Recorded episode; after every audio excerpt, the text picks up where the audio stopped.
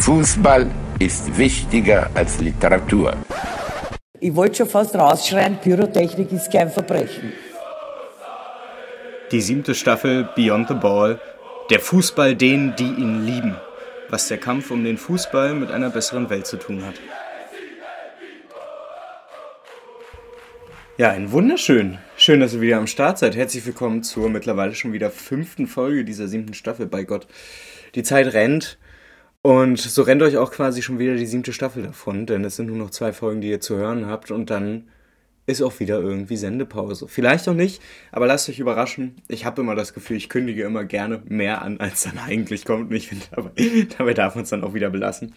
Aber um auch direkt wieder ins Thema reinzukommen, ihr erinnert euch hoffentlich, in der letzten Folge ging es nochmal und diesmal tatsächlich auch recht ausführlich um ein Positionspapier der Dissidenti Ultra von Fortuna Düsseldorf unter dem Titel Erst überwinden wir den Kapitalismus, dann holen wir uns den Fußball zurück. Und in dieser Analyse ging es ja sehr viel vor allen Dingen darum aufzuzeigen, wie sehr Fußball und Kapitalismus miteinander verschränkt sind, dass dieses Dreieck von Gesellschaft, Fußball, Kapitalismus halt eben nicht ganz so einfach aufzuschlüsseln ist, wie es Leute wie Niklas Luhmann mit seiner Systemtheorie gerne hätten, sondern dass wir hier tatsächlich viele Verschränkungen haben und der Kampf um den Fußball dadurch notgedrungen auch immer ein Kampf um eine bessere Welt sein muss, um eine bessere Gesellschaft. Das eine wird es nicht mit dem anderen ja, geben. Und das ist ganz, ganz wichtig, denn aktuell, ihr seht es ja hoffentlich auch, gehen die Proteste ordentlich in die Höhe was vor allen Dingen in Deutschland damit auch zu begründen ist, dass die DFL ja auf der Suche nach einem neuen Investor ist. Und das Ganze läuft auch noch unter dem Schlagwort der Nachhaltigkeit. Also da muss, ich weiß gar nicht, wie viel man noch dazu sagen muss, aber also ich glaube, der Fußball liefert ein sehr gutes Beispiel dafür, dass nur wenn man sich mal ein, zwei Investitionsspritzen auch gerne mal in Milliardenhöhe holt, dass das leider vieles, äh, vieles an Auswirkungen mit sich bringt. Nachhaltigkeit aber wirklich auf gar keiner Ebene. Ähm, Gut, diese Peinlichkeiten müssen die DFL, müssen auch die Vereinsführung beantworten. Auch für uns geht es heute eher um ein anderes Thema, denn wenn man aus dieser Schlussfolgerung der letzten Folge herausgeht und sagt, oh Überraschung, es gibt also irgendwie so ein Verhältnis, in dem der Fußball steht und das ist nicht nur seinen Fans und seinen SpielerInnen und den SchiedsrichterInnen irgendwie zu verdanken, sondern der steht in einem gesamtgesellschaftlichen Kontext und wir haben nicht nur konkrete Herrschaftsverhältnisse durch Fußballverbände, sondern halt auch konkrete Herrschaftstechniken und darüber hinaus halt offensichtlich auch ein Phänomen, wo man ja auch grundsätzlich feststellen kann, die Leute, die halt vier Stunden pro Woche im Stadion sind, die die haben auch noch ein Leben drumherum. Sie, sie können arbeitslos sein, sie können gerade so Mindestlohn verdienen, ungelernt bei Burger King oder McDonalds arbeiten. Das können FacharbeiterInnen sein, das können aber auch leitende Angestellte sein und das könnte sogar der CEO von irgendeinem Unternehmen sein. Das sind verschiedene Milieus. Das sind verschiedene Schichten, das sind am Ende auch verschiedene Klassen. Aber was sie am Ende dann eben doch zusammenbringt, ist die Frage, wenn man einen besseren Fußball haben möchte und diesen Blick über den Tellerrand, der automatisch sowieso da ist, auch mal so akzeptiert und ihn tatsächlich dann in der Realität auch so anerkennt, dann stellt sich ja vor allen Dingen eine Frage, warum sind die Ultras eigentlich nicht in einer Partei organisiert? Sie betonen immer wieder, wie wichtig der Dialog ist, aber sie schaffen es nicht einmal, mit den eigenen Mitgliedern und mit Menschenrechtsorganisationen in einen konstruktiven Dialog zu kommen. Dafür streiten jetzt schon Anwaltskanzleien, ob wir hier über Katar abstimmen oder reden dürfen. Tja, einige von euch dürfen das schon erkannt haben. Das ist die ominöse letzte Mitgliederversammlung ja, des ersten FC Bayern München gewesen. Die ist FC Bayern München. Bei Gott, was denn los heute? Aber was wichtig ist und was hier auch deutlich geworden ist, ja, die Herrschaftsverhältnisse, die sind im Fußball ja ziemlich sehr zu Ungunsten der Fans und das merken organisierte Fans gefühlt an jeder Ecke und an jeder Stelle. Selbst bei Vereinen, wo man behaupten würde, das sind ja Profivereine, die noch eingetragene Vereine sind, die haben keine ausgegliederten Profiabteilungen, sind die Verhältnisse ja tatsächlich nicht eindeutig besser. Und mit den Verhältnissen meine ich vor allen Dingen die Frage, ob sie demokratisch organisiert sind, also ob sie demo ein demokratisches Fundament haben oder ob sie eben ein oligarchisches oligarchisches Fundament haben. Bei Gott, Leute, ihr müsst heute wirklich auch mit dabei sein, wie jeder Sprachfehler auch drin bleibt. Da muss man ja ehrlicherweise aber auch sagen, bei dem Grundgedanken heraus, äh, bietet es sich ja schon an, diesen Kampf um den Fußball Äh, vor allen Dingen dann eben auch in der Konsequenz, dass es eben auch über den Tellerrand des Fußballs hinausgehen muss, um einen besseren Fußball zu erhalten. Ja, auch zwangsläufig immer dann zu der Frage, warum ja ist man denn überhaupt nicht politisch aktiv? Und das ist eine Frage, die bei einigen Veranstaltungen bei mir in den letzten Monaten aufgekommen ist. Ähm, exemplarisch in, in Jena, wo ich ehrlicherweise sagen muss, da war die Debatte dazu wahnsinnig, also wirklich wahnsinnig gehaltvoll und ich könnte sie gar nicht mal so wiedergeben in einer Viertelstunde. Aber ich dachte mir, ich nutze das mal, um ein paar Argumente zusammenzusuchen. Denn die Frage, die sich grundsätzlich stellt, ist, wenn äh, die einzige progressive Partei mit der Partei Die Linke, die ist ja leider auch nicht mal wirklich progressiv, ähm, zumindest in dem Sinne, wenn man glaubt, dass eine sozialistische Politik wäre, dass man einfach 2 Euro Mindestlohn als die SPD fordert. Wenn man sich diese Partei anguckt, dann könnte man sich ja die Frage stellen, vor allen Dingen auch in den letzten Jahren, wo ja mit Janine Wissler und jetzt auch, ich meine, dezidiert auch mit einem Martin Schirdewan, aber grundsätzlich Leute auch mittlerweile in, in die Parteiführung gekommen sind, die von sich aus sagen, sie wollen keine Wahlpartei, die Linke haben, sondern sie wollen vor allen Dingen eine bewegungslinke Partei haben. Also eine Partei, die quasi eher als Sammelbecken verstanden wird, wo die verschiedenen sozialen Bewegungen unserer Zeit in Deutschland zusammenkommen und quasi ihre Forderungen auf politischer Ebene, auf Verwaltungsebene artikulieren und dadurch in die bürgerlich-demokratischen Institutionen hineintragen. Man könnte sich das relativ simpel vorstellen, dass es eigentlich, ja, dass es ganz chillig sein sollte, wenn quasi die gleiche Partei Fridays for Future Mitglieder hat, Gewerkschaftsmitglieder, Ultras, alles Mögliche. Das, also das, da hört sich ja vieles gut an. Dann, von migrantisierten Gruppen, alles Mögliche einfach rein und dann halt tatsächlich das sein, was man auch immer haben wollte, ein Sammelbecken. Und wir erleben ja nichtsdestotrotz, dass nicht nur die Bewegungslinke und die bewegungslinken Parteien in Südamerika, die quasi das ja überhaupt erst erfunden haben, sondern eben auch dieser, ja, wie sollen wir es nennen, der äh, billige Versuch bei der Partei Die Linke, das so umzusetzen, dass die vollends gescheitert sind. Und die Frage sich halt eben auch stellt, was sind denn die grundsätzlichen Probleme und ist es dann nicht auch so ein bisschen ja, gleichsetzend mit, ja, wenn diese große Bewegungslinke, diese progressive, diese demokratische und wirklich freiheitssuchende, weil Freiheit im, nur im Kollektiv verfügbar ist, wenn, wenn eine solche Partei, die sich dem dann verschreibt als einzige in diesem Parteiensystem, in einer solch existenziellen Krise ist, was sagt das denn eigentlich über die deutschsprachigen Ultras aus? Also ist die Krise der Linken auch eine Krise der Ultras? Das sind doch die sehr hierarchischen Strukturen eines Fußballclubs. Ja, häufig eine sehr enge Führungsriege, sehr starker Männer meistens. Tja, was dieser kleine Ausschnitt eigentlich sollte, ist aufzuzeigen, dass die Probleme bei Parteien und die bei Fußballvereinen grundsätzlich gar nicht so verschieden sind.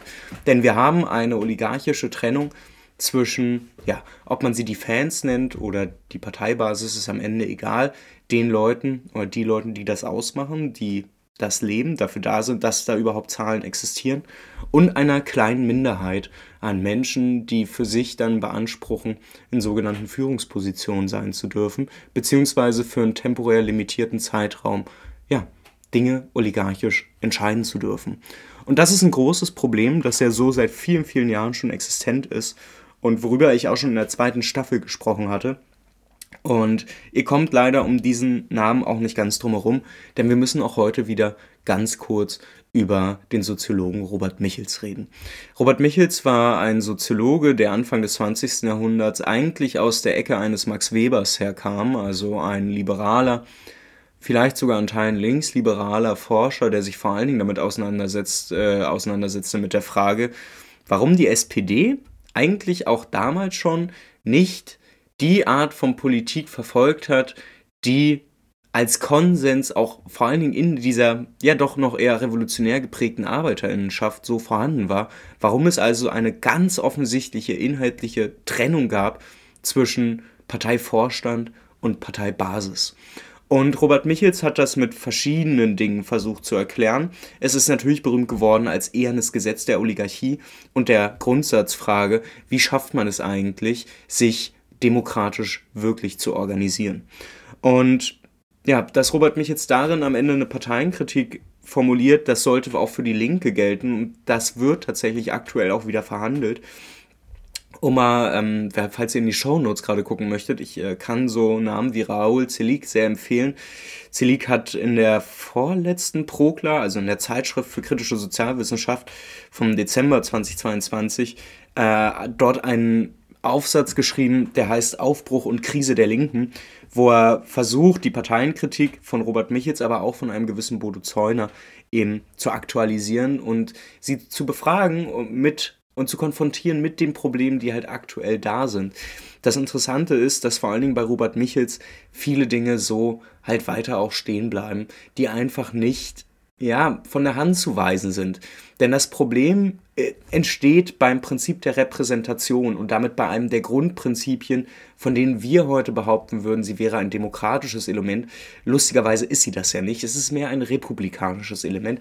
Es ist ein Element zur Verhinderung dessen, was Aristoteles schon befürchtet hatte, dass die dummen Massen einfach machen können, was sie wollen. Nee, die Massen dürfen entscheiden, wer sie repräsentiert, aber die Leute, die sie repräsentieren, die werden in Sachzwänge reingezwungen, wo sie vieles machen, aber nicht mehr auf die Menschen hören können, die sie gewählt haben. Und wenn das passiert, dann wird das so offensiv kommuniziert, dass man sich fragt, naja, das sollte doch dann immer passieren. Und gab es beim Bleigießen dann auch ein Hakenkreuz oder was haben Sie gegossen? Ja, der Vorwurf, den Kurt Krömer, wie ihr gerade hören konntet, äh, dem guten HC Strache gemacht hat, nämlich ob da ein Hakenkreuz beim Bleigießen rausgekommen ist, das ist ehrlicherweise eine Frage, die wir, also die wir allen Dingen fragen und unterwerfen müssen, die in Deutschland passieren. Und zwar folgendermaßen. Das Grundproblem ist die Bürokratisierung. Und zwar nicht die Bürokratisierung im Sinne von, es ist logisch, dass Dinge verwaltet werden müssen. Natürlich. Da kann man sich auch die einfache Frage stellen, wie stellt man sich denn den Postkapitalismus vor? Wie stellt man sich die Zeit nach der Revolution vor? Natürlich muss auch da verwaltet werden. Wir müssen Rohstoffe verwalten. Wir brauchen Rohstoffe noch in irgendeiner Art und Weise. Und wir werden irgendwie demokratisch ja, Verwaltungsprozesse finden müssen, wie das möglich ist. Nur das Problem ist, die Bürokratie, wie wir sie kennen, ist schon seit Max Weber etwas, ja, wo nicht nur Linke gesagt haben, die Bürokratie ist halt tatsächlich das wirkliche Wesen des Nationalstaats im Kapitalismus. Und sie zeigt sehr gut auf, dass das, was heutzutage von vielen rechten Spinnern rumgezählt wird, die von Deep State reden, dass da natürlich irgendwo ein Kern dran ist. Sie sind offensichtlich bloß einfach viel zu faul zu lesen. Und wer zu träge zum Denken ist, da kommt offensichtlich nur faschistischer dummer Scheiß raus. Das ist ein Grundproblem. Ja, aber das Gute ist, da müssen wir heute Gott sei Dank nicht Stopp machen, denn wir erleben ja hier ganz eindeutig, dass die Bürokratie, die Bürokratisierung nur einer von vielen Effekten ist, die grundsätzlich immer zu einer Entdemokratisierung führen. Und dass die Bürokratie dabei ein ganz wichtiges Merkmal ist, das sollten die Deutschen allerspätestens seit Auschwitz begriffen haben, denn offensichtlich gibt es da Kontinuitäten. Das Problem ist aber bloß, dass diese Kontinuitäten weitergehen. Also das Verwaltungsfetisch, dieses hierarchisierte Verwaltungsfetisch, was wir haben, das zeigt sich überall. Das zeigt sich natürlich auch in der Organisation des Fußballs. Und zwar, auch da gibt es leider schon Kontinuitäten, die sind zu alt, um sich eigentlich noch drüber lustig machen zu können. Denn als der DFB 1933, 1934 im Zuge der Gleichschaltung der Nazis dann quasi hätte auch gleichgeschaltet werden müssen, gab es sowohl von NSDAP-Seite als auch von hochrangiger Funktionärsseite des DFB klare Aussagen, in denen es dann hieß, der DFB, der hätte gar nicht gleichgeschaltet werden müssen und musste es auch nie, weil da von Anfang an keinerlei demokratische Tendenzen sichtbar oder in irgendeiner Art und Weise Einfluss hätten nehmen können. Das muss man sich mal auf der Zunge zergehen lassen, um zu verstehen, was nach 45 passiert ist, als nämlich die gleichen Funktionäre auf einmal Demokratie und Westfreundschaft predigten. Es ist der absolute Hammer. Wir haben und das, das muss man leider so sagen, wir haben eine Führergemeinschaft im Fußball, die ganz wenig mit Adolf Hitler zu tun hat und ganz viel mit den Mechanismen, die dahinter stecken. Und diese Führergemeinschaft, die existiert seit 1904 und die ist, kon äh, die ist kontinuierlich, die ist komplett kontinuierlich. Und das ist ein Riesenproblem, wenn man sich auch die Vereinsstrukturen anguckt. Denn natürlich sind die vermeintlich demokratisiert, haben aber in ihren wirklichen Satzungswesen relativ wenig Veränderungen durchgelebt, außer dass sie sich halt auf dem Boden der freiheitlich-demokratischen Grundordnung bewegen müssen. Aber dass das offensichtlich nicht ganz so wichtig ist, dass ja, das beweisen natürlich auch viele Vereinsführungen in ihrer Praxis, nicht? Und da lohnt es sich äh, auch immer sehr spaßeshalber groß auf die Hansa Rostocker Fanszene beispielsweise rumzuhämmern. Aber wenn man sich dann anguckt, was die Hansa Vereinsführung rausballert, da merkt man doch eigentlich, äh, da wird es ja nicht nur inhaltlich problematisch, sondern da stellt man sich wirklich auch die Frage, warum? Warum stellt sich Hansas Vereinsführung hin und sagt offensiv keine Politik ins Stadion, Hansa Rostock ist unsere Politik?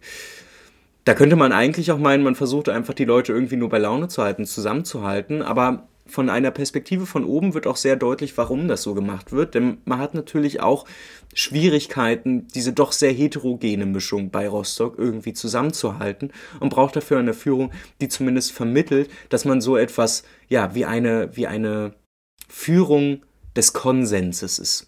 Und das ist immer sehr, sehr wichtig. Denn was wir eigentlich erleben, und das zeigt sehr gut, wo die Krise der Linken auch eine Krise der Ultras ist, wir reden immer viel von Demokratie.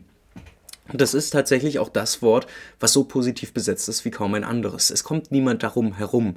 Wenn jemand offen Antidemokratie predigt, dann hat er ein Problem. Nichtsdestotrotz, nur weil die Leute dieses Wort in den Mund nehmen, haben sie nicht automatisch was damit zu tun. Und das zeigt sehr offensichtlich unser ja, unsere Wahrnehmung von Demokratie hier.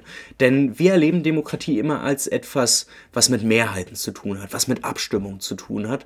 Und je länger man darüber nachdenkt, müsste man sich eigentlich die Frage stellen, warum überhaupt?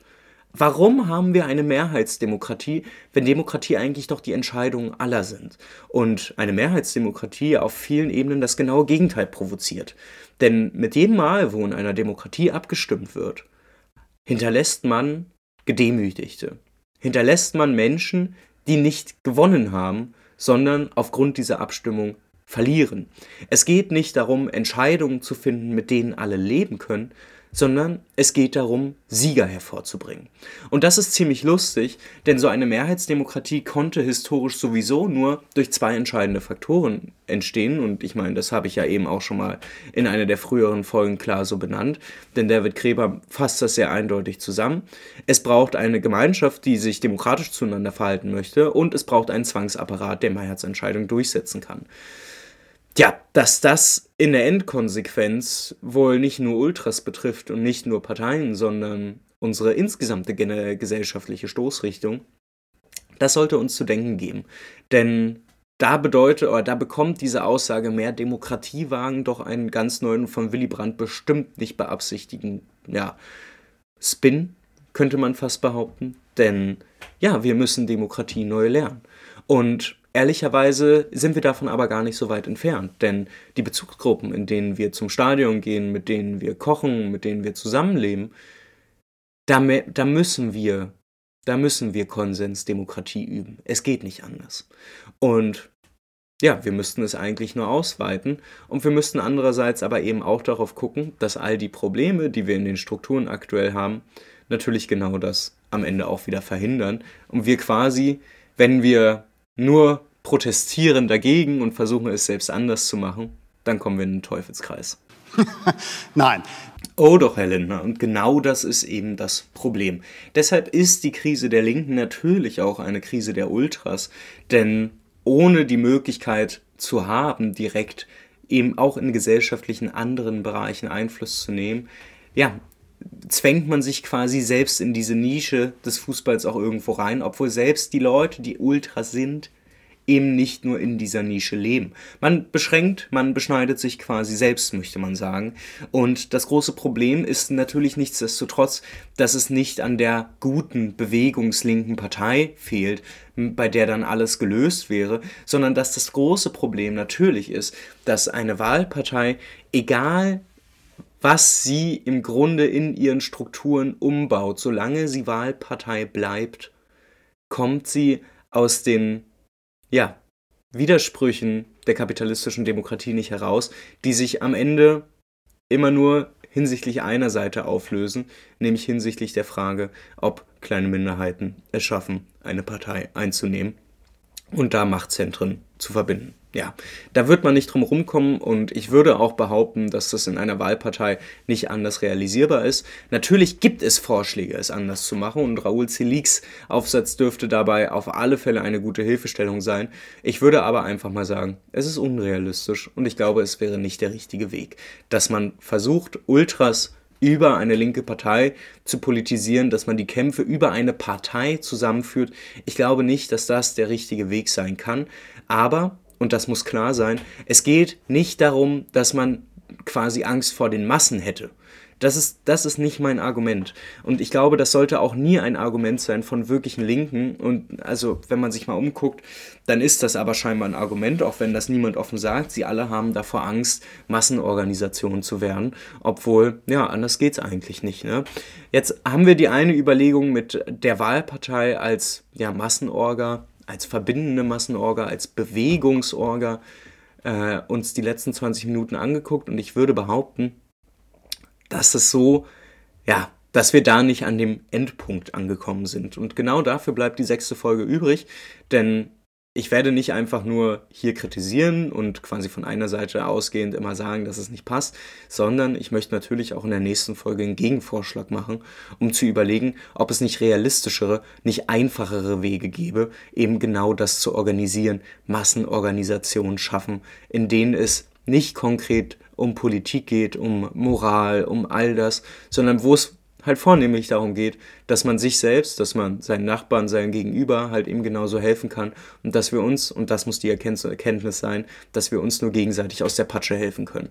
Und ich glaube nicht, dass eine Wahlpartei da an vielen Ebenen der optimale Anschlusspunkt ist, um zu helfen, weil dann eben doch sehr vieles passiert. Aber ja, die Politik grundsätzlich ist leider halt auch eben nicht die beste Plattform, um wirklich politische Probleme zu lösen. Sie entstehen vielmehr da.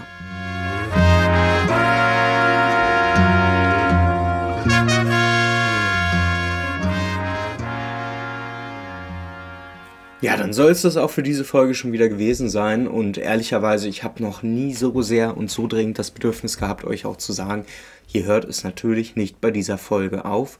Und ihr findet in den Shownotes viele interessante Artikel und Aufsätze, die ihr euch anlesen, durchlesen könnt.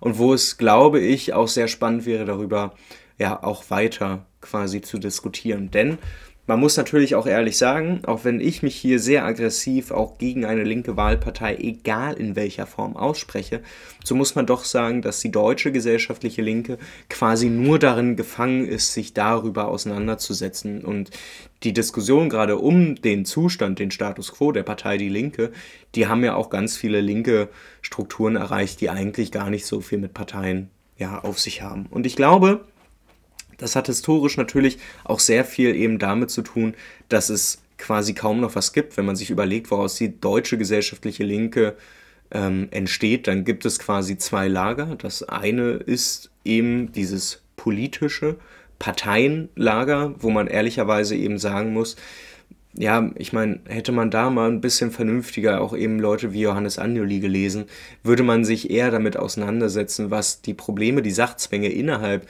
der bürgerlichen Politik sind, dann sollte einem auch bewusst sein, dass das ein notwendiges Feld ist zur Bearbeitung, um Menschen im Hier und Jetzt zu helfen, aber dass es eben beileibe nicht das Feld sein sollte, was ähm, so im Vordergrund steht und vor allen Dingen irgendwie die einzige Hoffnung auf eine Welt danach ist. Das ist ja auch Unsinn.